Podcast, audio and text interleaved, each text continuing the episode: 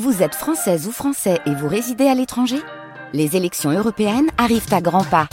Rendez-vous le dimanche 9 juin pour élire les représentants français au Parlement européen. Ou le samedi 8 juin si vous résidez sur le continent américain ou dans les Caraïbes. Bon vote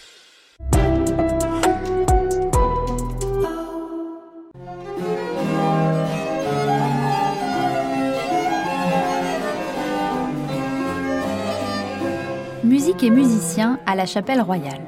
Épisode 5 Success Story Lalande, le grand maître.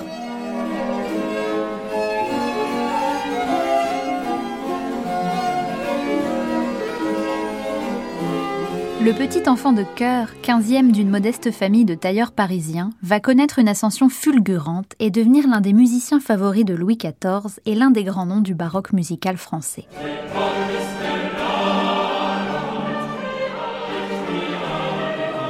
Occupant peu à peu les charges les plus prestigieuses à la musique du roi, compositeur et surintendant de la musique de la chambre, mais aussi et surtout sous-maître de la chapelle, Michel Richard de Lalande est rapidement devenu le maître incontesté du genre emblématique du grand motet.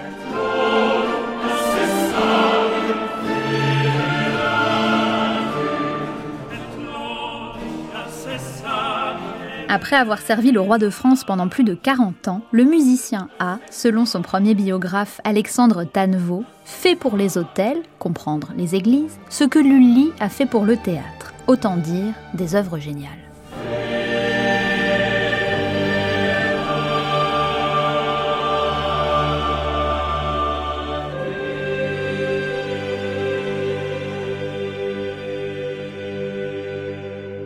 Tout commence à Paris. Né en 1657, le petit Lalande est placé dans une maîtrise, et pas des moindres, l'une des plus fameuses de la capitale, celle de Saint-Germain-l'Auxerrois, qui n'est rien d'autre que la paroisse du Louvre et donc paroisse royale. La musique qu'on y chante y est entendue par d'éminents personnages, et cette maîtrise a toujours été un véritable réservoir de musiciens pour la cour de France. Les maîtrises éduquent alors des petits garçons à partir de 7 ou 8 ans, les forment à la musique, au latin aussi, et les font chanter jusqu'à ce que leur voix mue, vers 17 ans à cette époque. Ainsi, le jeune Lalande, tout comme son codisciple le petit marin Marais, régale de sa belle voix les fidèles et les curieux.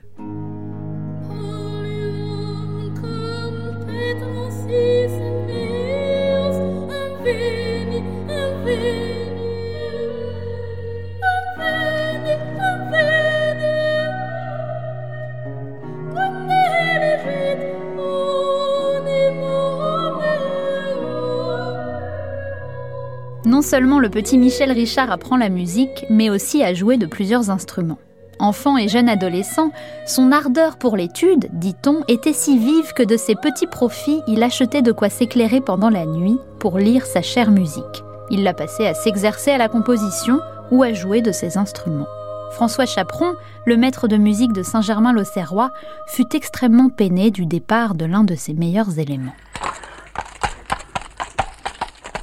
Lalande aime le violon par-dessus tout et veut intégrer l'orchestre de l'opéra, l'Académie royale de musique. Il doit prouver son talent et passe une audition devant son directeur, Lully, qui règne alors en maître sur la musique à Paris et à la cour, et triomphe avec ses premières tragédies en musique Cadmus et Hermione, Alceste, Thésée, Attis.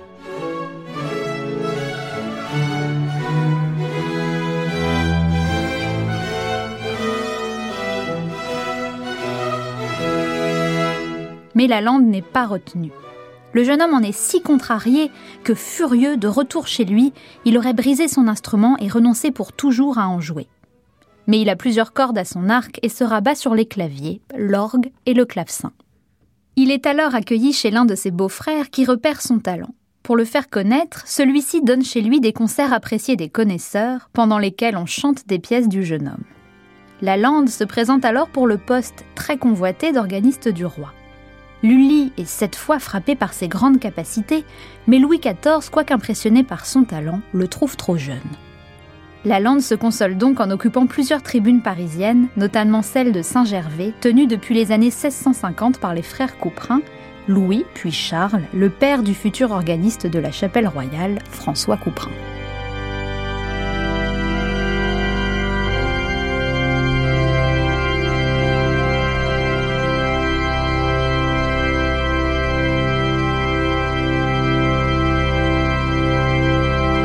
Lalande se met à donner des leçons de clavecin.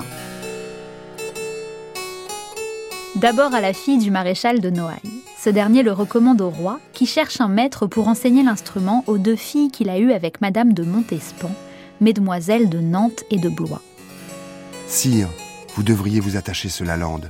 C'est un excellent maître qui enseigne à merveille à ma fille. Voilà notre musicien introduit à la cour, qu'il ne quittera plus. C'est à l'époque de l'installation du roi à Versailles, au printemps 1682, qu'il compose ses premiers motets.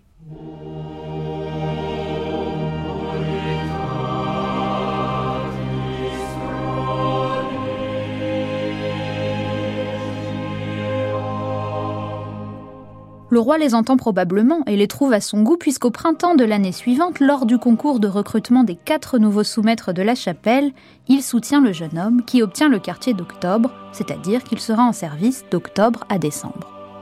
Désormais détenteur de l'une des charges musicales les plus prestigieuses du royaume, la lande ne met pas longtemps à conquérir les oreilles et le cœur du roi et ne tarde pas à prendre dans la faveur royale la place qu'avait occupée Lully.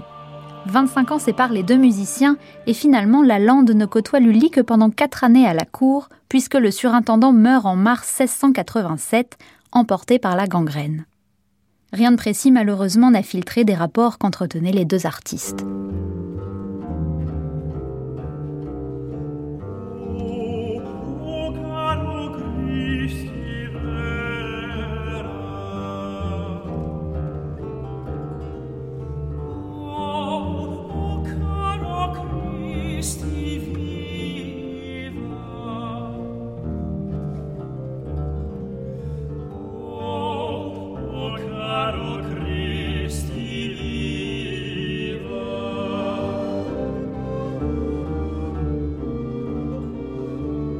Les motets de la lande rencontrent un tel succès, le roi et la cour en raffolent, que le musicien concentre bientôt entre ses mains les principaux postes de la musique du roi, dont le plus influent, celui de surintendant de la musique de la chambre. Et il n'a que 32 ans.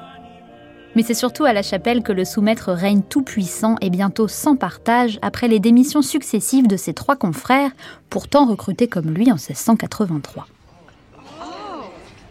D'abord, un scandale éclate. En 1693, le sous-maître Nicolas Goupillet, en charge du quartier de Janvier, est renvoyé. Depuis quelque temps, ce n'est plus lui l'auteur des motets qu'il signe pourtant de son nom.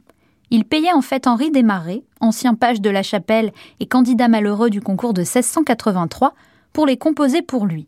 Imposture Ces Desmarais, qui n'étant plus rémunérés, révèlent la supercherie, espérant sans doute récupérer le quartier de Goupillet. Mais on n'offense pas le roi sans conséquence. Goupillet est chassé, démarré ignoré, et le quartier revient à la lande.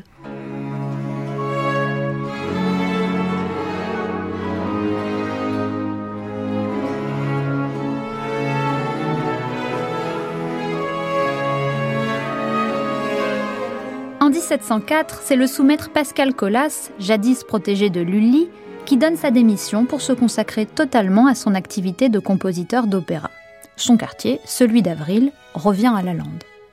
Enfin, en 1714, c'est au tour de Guillaume Minoret, sous-maître pour le quartier de Juillet. Il présente sa démission, humilié, dit-on, après que le roi lui a demandé de diriger, durant son propre quartier, un motet du déjà tout-puissant Lalande.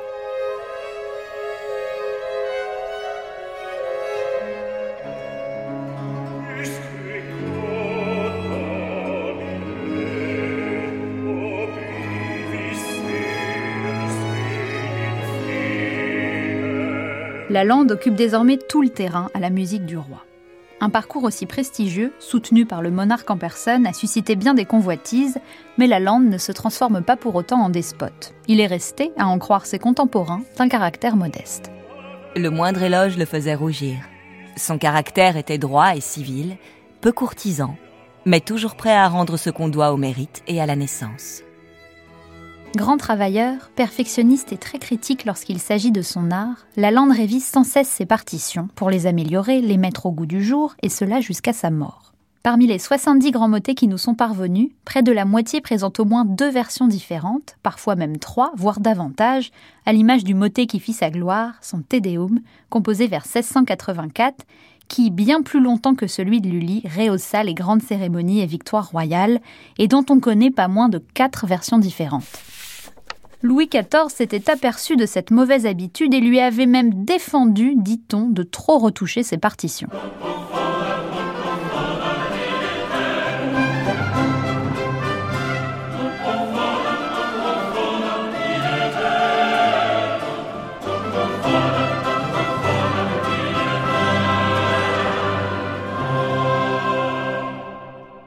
Le roi estimait profondément ses musiciens et tout particulièrement Lalande, comme le montre, entre autres témoignages, une anecdote rapportée une nouvelle fois par son biographe Tannevaux. 1711 est une année de deuil. Le vieux Louis XIV perd son fils, le grand dauphin, dit Monseigneur, héritier du trône et seul enfant véritablement légitime encore vivant. Ce deuil est le premier d'une longue série de disparitions qui assembriront la fin du règne. Lalande, lui, perd ses deux uniques filles, emportées en dix jours par le même mal, la variole, alors appelée Petite Vérole. Croisant la lande dans le palais, le roi l'aurait pris à part et lui aurait dit, en montrant le ciel Vous avez perdu deux filles qui avaient bien du mérite. Moi j'ai perdu mon seigneur. La lande, il faut se soumettre.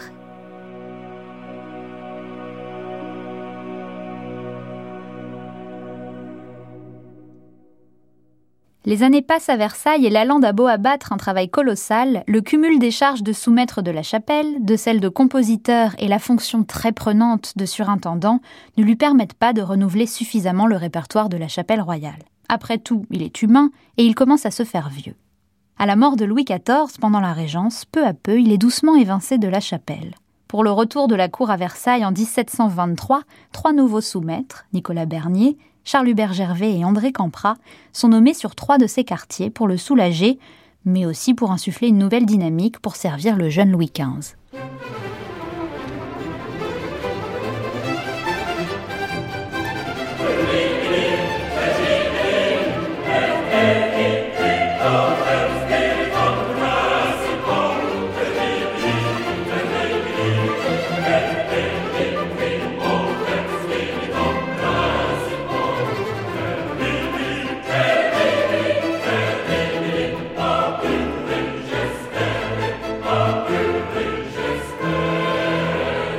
Ses successeurs, directs ou plus lointains, devront beaucoup à la lande et à la modernité de ses motets.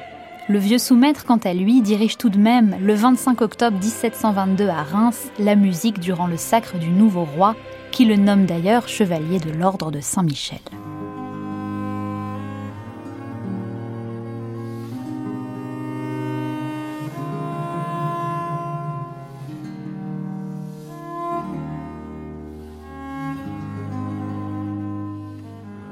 La toute fin de sa vie est relativement paisible. La Lande se remarie avec Marie-Louise de Curie, joueuse de viol de gambe qui lui donnera une fille.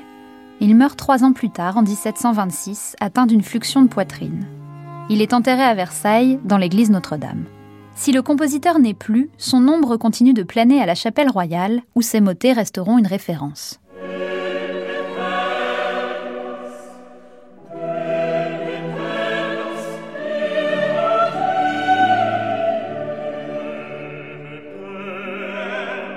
Notre voyage aux côtés des musiciens de la chapelle royale touche à sa fin. Place, dans le dernier épisode, au destin mouvementé de la chapelle et de ses musiciens, à la fin de l'Ancien Régime et au XIXe siècle, jusqu'à nos jours. Retrouvez la chapelle et les protagonistes de cet épisode en prolongeant l'expérience sur le site expodcast.cmbv.fr, au programme des archives, des vidéos, des rencontres et bien d'autres découvertes un podcast du Centre de musique baroque de Versailles en coproduction et partenariat avec France Musique et en partenariat avec le Château de Versailles. Écriture et voix, Suzanne Gervais, conseil scientifique Thomas Lecomte, équipe de réalisation Radio France, Olivier Guérin, Pierre Monteil et Philippe Mercher.